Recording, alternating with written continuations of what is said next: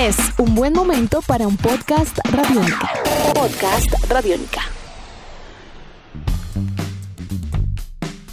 Amigos de Radiónica, sean bienvenidos a una nueva entrega de En Descarga Radiónica, el podcast, un espacio en el www.radionica.rocks donde semana tras semana, todos los martes, charlamos con ustedes acerca de mundos maravillosos, mundos paralelos entre cine, televisión, cómics, videojuegos y mucho más. Mi nombre es Iván Zamudio, arroba Iván Zamudio 9 en Twitter, arroba piloto.espacial.3000 en Instagram, contando el día de hoy con la presencia indiscutible de el grandiosísimo e inigualable Diego Bolaños, arroba Bolaños y Estrada. Diego, ¿cómo vamos? Muy buenos días, muy buenas tardes, muy buenas noches, ¿cómo va todo? Bien, bien, Iván, como siempre un placer acompañarlo a usted, a los oyentes de Radionica que se conectan con este podcast en el cual vamos a hablar de... ah, de una marca que es muy bonita, muy bonita, pero que ha tenido momentos oscuros, muy oscuros, y anuncios recientes que nos llenan de ilusión.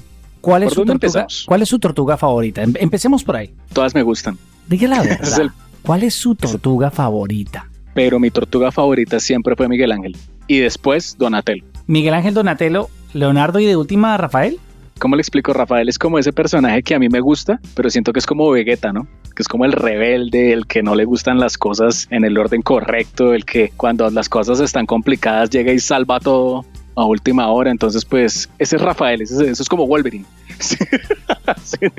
Por eso me cae bien, pero me iría en ese orden básicamente. Lo mío siempre fue Rafael. Siempre fue mi tortuga favorita porque además era la tortuga incomprendida. Siempre está la perfección de Leonardo. Y también siempre me molestó como a Rafael. Cada quien tiene una tortuga ninja y es... No se logra conectar ese tipo de empatía con todos los equipos de los dibujos animados y de, la ficción, ¿no? Normalmente siempre hay un alfa y todos lo siguen, ¿no? Pero en el caso de las tortugas ninja yo me acuerdo mucho cuando yo era chiquito que mis compañeros, todo el mundo tenía su tortuga favorita y no siempre era la misma. Eso no es tan fácil de lograr, Iván. Creo que eh, eso hace a las tortugas ninja una de las propiedades de animación, cómics y ficción más importantes y yo creo que más queridas a lo largo de la historia, ¿no? Mire, las tortugas ninja yo creo que tienen un nicho de fanáticos tan fuerte y tan poderoso y tan grande es precisamente porque pues desde 1984 esto se consolidó como un mito y del mito pasó a ser una leyenda, ¿no? El mito era como dos creadores de cómics underground porque y alternativos entre otras cosas con una fotocopiadora y unas hojas hicieron un fanzine prácticamente y contaron una historia pues que el mito era que era una cosa completamente descabellada que se les ocurrió un día a los dos, a Kevin Eastman y a Peter Laird sentados haciendo bocetos y mire yo tengo estas ideas y salió una cosa como completamente loca que era como prácticamente vaticinar el espíritu de los 90, ¿no? Como eh, lo alternativo, lo radical y era coger un montón de cosas, meterlas en una licuadora y darle máxima potencia y ahí salieron las tortugas ninja básicamente, que era pues un, un conglomerado de cosas, un tributo a Daredevil, una parodia de Daredevil, tanto, tanto, tanto que de la nada de ser un de ser el mito se convirtieron en la leyenda porque lograron vender las licencias para hacer juguetes y de ahí en adelante pues conocemos la historia que se volvió serie de televisión, decidieron hacer películas y es una franquicia que ha ido brincando con el paso de los años a muchos, eh, digamos a muchas compañías porque a la hora de la verdad pues esto fue primero de, de Mirage Studios y luego brincó, si no estoy mal, creo que fue a 4Kids, los que se encargaron de la distribución de Pokémon.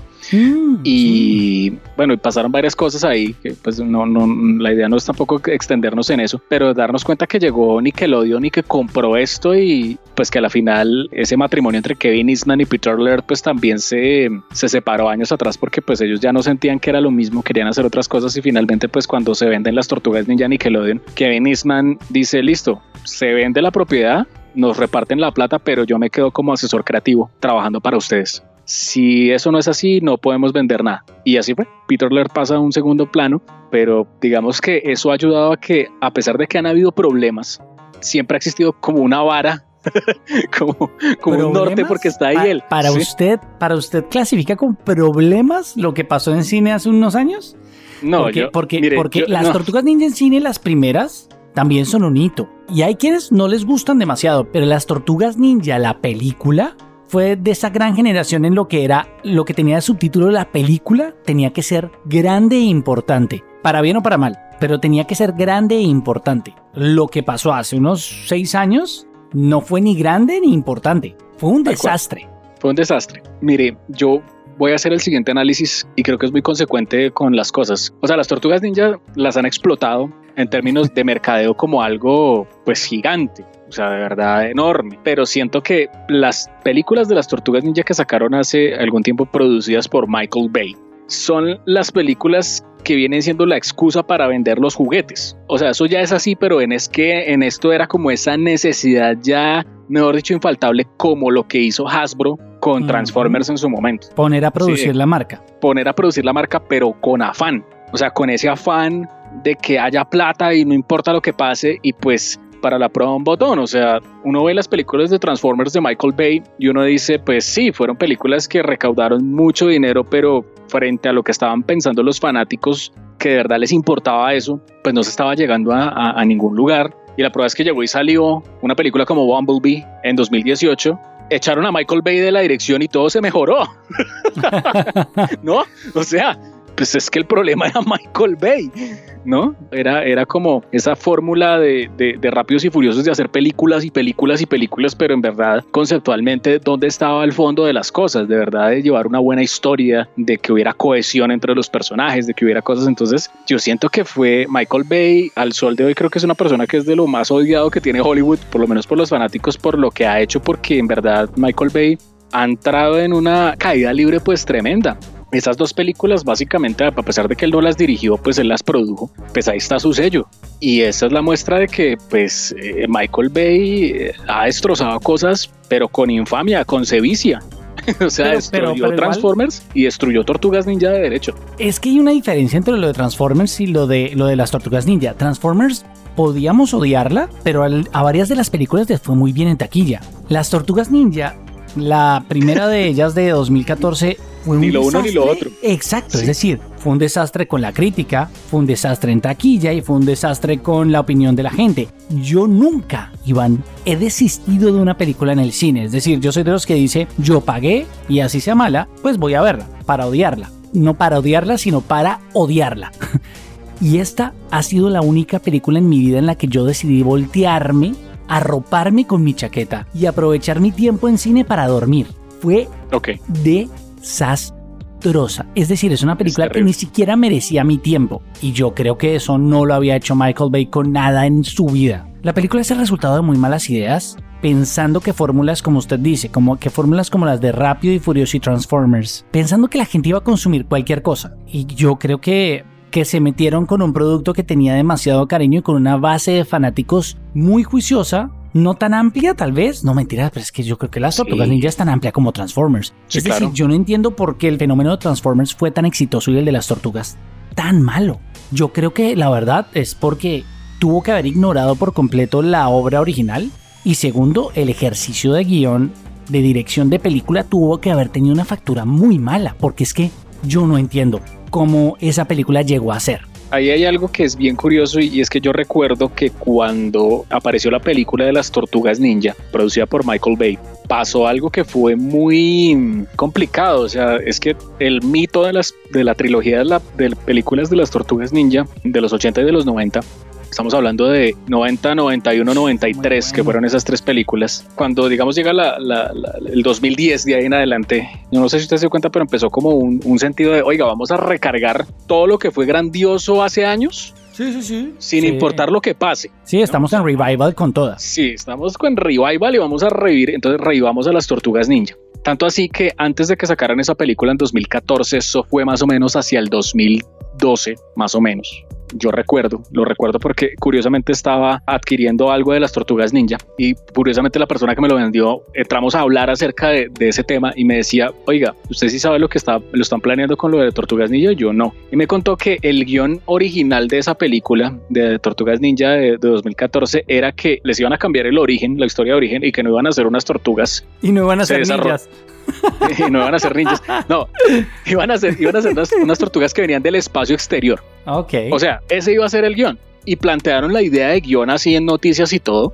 Y eso fue el backlash más terrible que pudo haber existido. Creo que lo recuerdo, porque es que además, ¿cómo puede plantear una historia ignorando el título?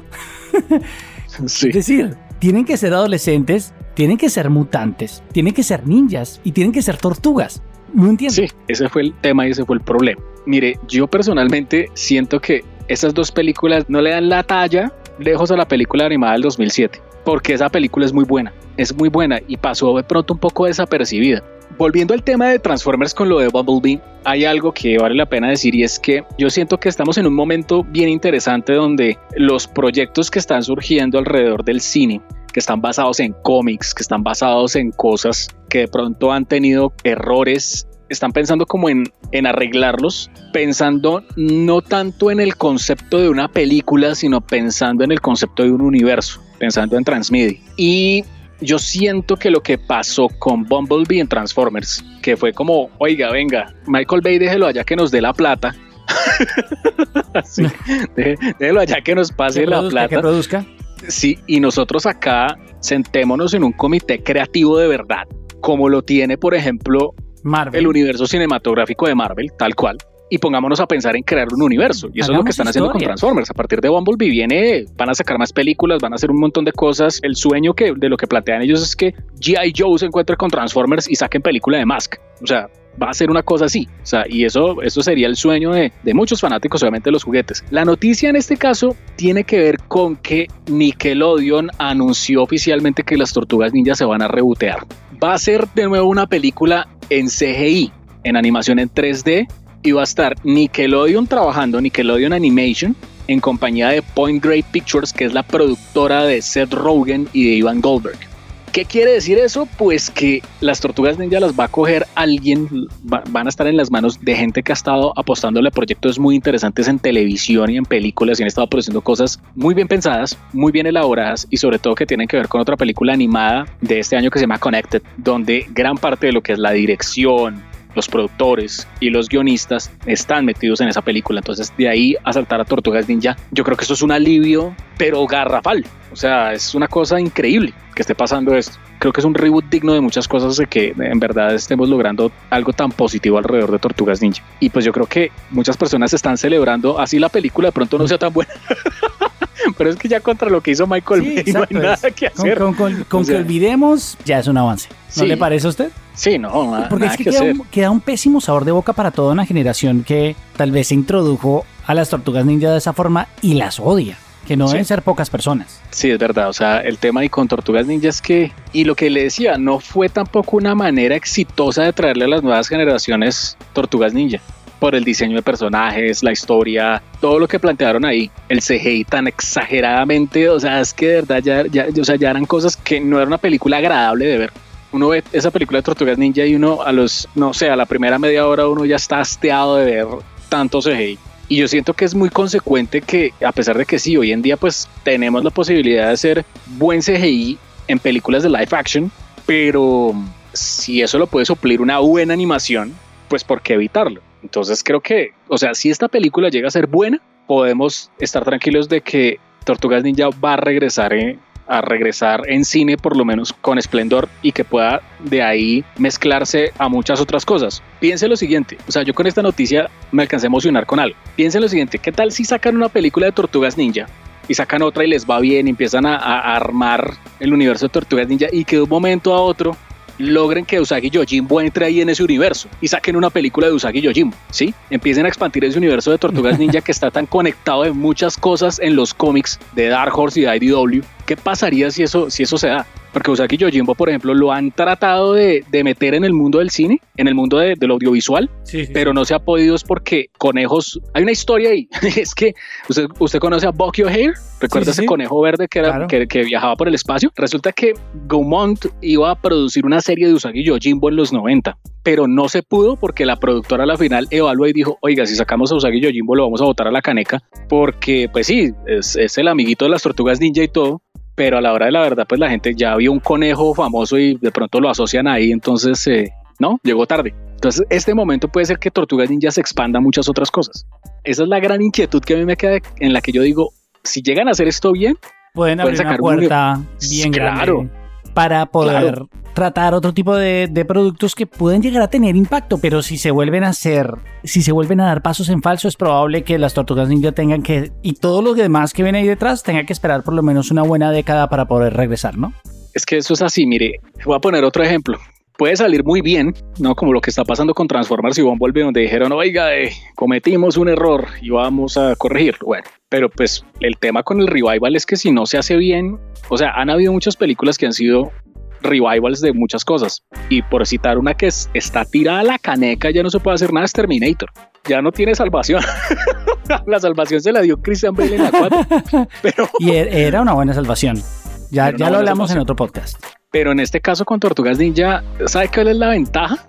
Que yo creo que hay que las películas que trataron de ser del reboot, como no fueron buenas, la gente quedó con ganas de que venga algo bueno de verdad. Pues Entonces, este es el momento perfecto para que venga. Ojalá. Lo importante es que si esto sale bien, ahora sí las tortugas ninja estarán de vuelta y no en forma de fichas por lo menos no solamente, en forma de juguetes, videojuegos y muchas cosas más. Ojalá así sea. Nosotros quedamos muy pendientes de sus comentarios a través de arroba radionica en Twitter. También pueden enviarnos sus mensajes arroba Iván Samudio 9 en, en Twitter, arroba Bolanos y Estrada y estaremos muy pendientes de escucharnos en otro podcast de En Descarga Radiónica. ¿Algo más, Iván? Recuerden visitar el www.radionica.rocks todos los martes, ya que allí estamos con una gran cantidad de series de podcast que son desarrollados por el equipo de Radiónica. Por ejemplo, series como Tribuna Radiónica, como Colombia Conexión, como es el caso del podcast de Rock and Roll Radio, de Calle Radiónica, entre muchos otros, que todos los martes, recuerden, a través de www.radionica.rocks y a través de nuestra app Radiónica podrán disfrutar.